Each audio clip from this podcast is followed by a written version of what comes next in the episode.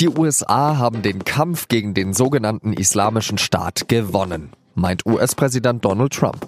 Und er kündigt an, seine Truppen aus Syrien zurückzuziehen. Wie gefährlich das werden kann, bespreche ich mit Moritz Baumstieger. Er ist Redakteur in der SZ Außenpolitik. Heute ist Donnerstag, der 20. Dezember. Ich bin Jean-Marie Magro und Sie hören den Nachrichtenpodcast der Süddeutschen Zeitung auf den Punkt. We've been fighting for a long time in Syria. I've been president for almost two years, and we've really stepped it up. And we have won against ISIS.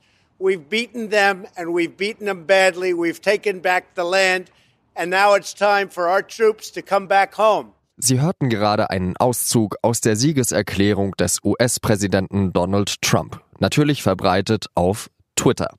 Die Reaktionen auf den Rückzug aus dem Bürgerkriegsland Syrien lassen nicht lange auf sich warten. Russlands Präsident Wladimir Putin hat am Donnerstag die Worte Trumps als korrekte Entscheidung begrüßt. Der deutsche Außenminister Maas dagegen warnt davor, dass der Abzug die Erfolge im Kampf gegen den sogenannten Islamischen Staat gefährden könnte. Auch in den USA selbst ist der Schritt äußerst umstritten. Die Demokraten, die sowieso in den allermeisten Fällen gegen alles sind, was Trump macht, finden den Rückzug übereilt.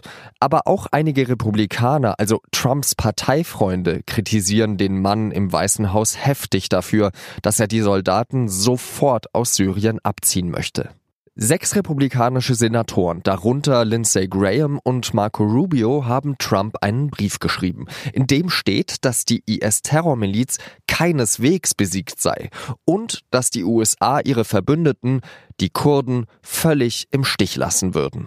Mehr als 2000 amerikanische Soldaten sind im Norden Syriens stationiert. Sie bekämpfen dort an der Seite der verbündeten kurdischen Milizen den sogenannten Islamischen Staat.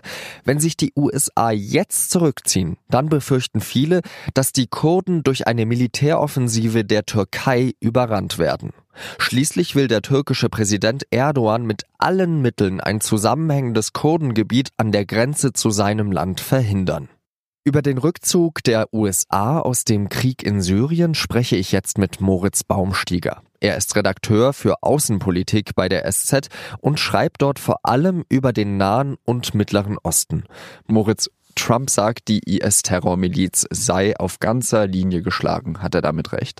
Mit dieser Aussage widerspricht Trump quasi allen seinen Generälen. Es gibt in Syrien sowohl in Irak noch kleine äh, Gebiete, in denen der IS ist. Vor allem aber ist die Ideologie noch da, seine Kämpfer sind verstreut hinter den Linien. Als Obama aus dem Irak abgezogen ist, hat er vielleicht den Fehler gemacht, dass er gedacht hat, die Lage dort sei unter Kontrolle. Genau dasselbe droht Trump nun wieder zu machen. Der IS ist keineswegs besiegt. Ähm, die Lage ist im Gegenteil brandgefährlich. Warum entschließt sich Trump trotzdem zu diesem Schritt? Die Kriegsmüdigkeit in den USA ist immens. Man ist quasi seit 2001, seit 9-11 ununterbrochen in komischen, staubigen Wüstenländern engagiert. Es geht nicht voran, es gibt keine Siege. Trump will damit seine Basis signalisieren, ich mache damit Schluss und ich gehe da raus, ich habe keine Lust mehr. Warum setzt sich jetzt Trump einfach so über die Empfehlung von seinen Generälen hinweg? Zum einen könnte es wirklich sein, dass er von anderen innenpolitischen Themen ablenken will. Und zum anderen ist es das große Rätsel, Trump, dem wir seit zwei Jahren ja ausgesetzt sind. Äh, wir sehen vollkommen erratische Entscheidungen, die über Nacht wie vom Blitz getroffen werden. Und ähm, seine eigenen Leute sind ja nicht informiert. Das State Department wusste von nichts, das Außenministerium, das Verteidigungsministerium wusste von nichts. Es war wohl in einem. Aber Benjamin Netanyahu wusste was, sagt er. Benjamin Netanyahu hatte wohl mit Trump telefoniert und war darüber informiert worden. Für die Israelis ist das auch keine ganz unwichtige Geschichte, denn dadurch, dass Iran äh, mit Herrn Assad sehr eng ist, stehen quasi einer der größten Feinde Israels direkt an der eigenen Grenze. Der Truppenabzug soll ja sofort stattfinden, hat Trump gesagt. Wie wahrscheinlich ist das? Weil es ist ja immerhin ein Kontingent von 2000 Soldaten, die abgezogen werden müssen. Also 2000 sind das offiziell, wahrscheinlich sind das noch deutlich mehr, um die 4000 wird geschätzt. Wahrscheinlich gehen einige Panzer oder einige Truppenteile routinemäßig zurück in die Heimat zur Wartung, zur, in Urlaub, wenn es sich um Soldaten handelt. Die werden jetzt einen neuen Aufkleber bekommen, Rückkehrer, die ersten abgezogenen und so wird das etikettiert jetzt. Hat die Türkei vielleicht auch in Trumps Überlegungen irgendeine Rolle gespielt? Ich meine, Erdogan sagt ja schon lange, ähm, dass ihr an der Seite der Kurden steht. Das passt mir gar nicht. Es gibt einige Beobachter in Washington, die vermuten, dass Trumps Entscheidung auch während oder nach einem Telefonat mit Erdogan letzte Woche gefallen ist, in dem Erdogan vielleicht oder man mutmaßt sehr konkret gedroht hat, ob ihr da drin bleibt oder nicht, ist uns egal. Wir fangen mit unserer Offensive gegen die Kurden demnächst an und entweder steht ihr dann zwischen den Kugeln oder ihr geht noch schnell raus. Das heißt also, die Offensive der Türkei, die kommt garantiert. Ich denke, dass eine Offensive in irgendeiner Form kommen wird. Ob die Türken es wirklich schaffen können, in kurzer Zeit dieses doch sehr große Kurdengebiet aufzurollen und diese mittlerweile schon etablierte äh, kurdische Selbstverwaltung auf einen Schlag auszuhebeln, das ist eine andere Frage. Die Kurden sind ja auch der Verbündete schlechthin gewesen an der Seite der USA im Syrien-Konflikt. Kann man die jetzt einfach so fallen lassen? Wie es aussieht, kann man's. Also sie erschienen als der Traumpartner, säkular, äh, angeblich demokratisch orientiert, freundlich zu Israel auch noch. Sie schienen als die absolut beste Wahl, gleichzeitig hervorragend militärisch organisiert und diszipliniert, was immer das große Problem mit den syrischen Rebellen waren. Das war ein Chaotenhaufen. Aber die lange Tradition der NATO-Partnerschaft mit der Türkei wiegt im Endeffekt für einen Politiker dann wohl doch schwerer als die großen Opfer, die die Kurden erbracht haben. Nun haben wir in diesem Syrien-Konflikt ganz allgemein unwahrscheinlich viele verschiedene Parteien, Allianzen. Wie wirkt sich dieser Truppenabzug der USA auf dieses Gesamtbild des Syrien-Konflikts aus? In der Politikwissenschaft ist es ganz einfach. Dort sagt man, je mehr Kriegsparteien, desto länger dauert ein Bürgerkrieg. Müsste im Umkehrschluss auch heißen, je weniger Kriegsparteien, desto kürzer dauert. So leicht ist es leider nicht. Dadurch, dass die USA abziehen, äh, werden jetzt zwei andere Konflikte, die bisher so ein bisschen auf Eis waren, voll ausbrechen, nämlich der zwischen den Kurden und der Türkei und der zwischen Iran und Israel. Assad hat seine Position extrem gestärkt.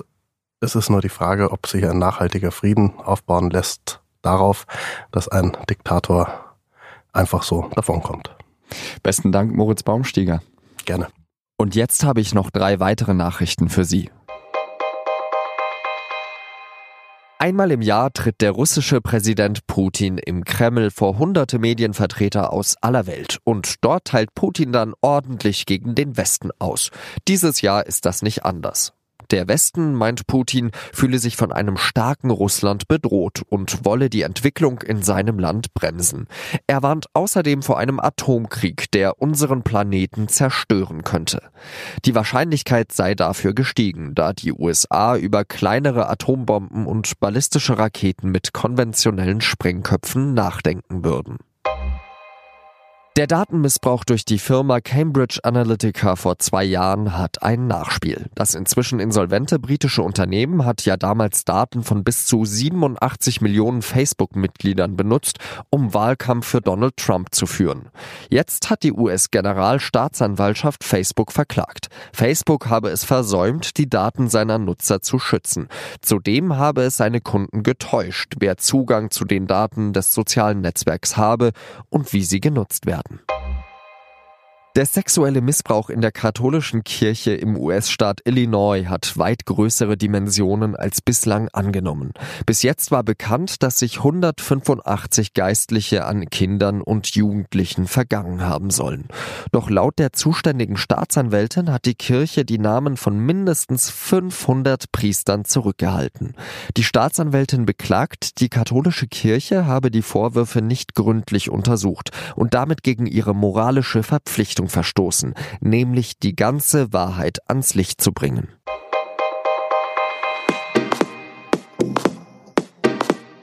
Das war der SZ Nachrichtenpodcast auf den Punkt. Redaktionsschluss war 16 Uhr. Der Fall Klaas Relotius erschüttert ja nicht nur das Nachrichtenmagazin Der Spiegel, sondern die gesamte deutsche Medienbranche. Der Reporter hat Zitate, Gespräche, Protagonisten und sogar ganze Reportagen frei erfunden.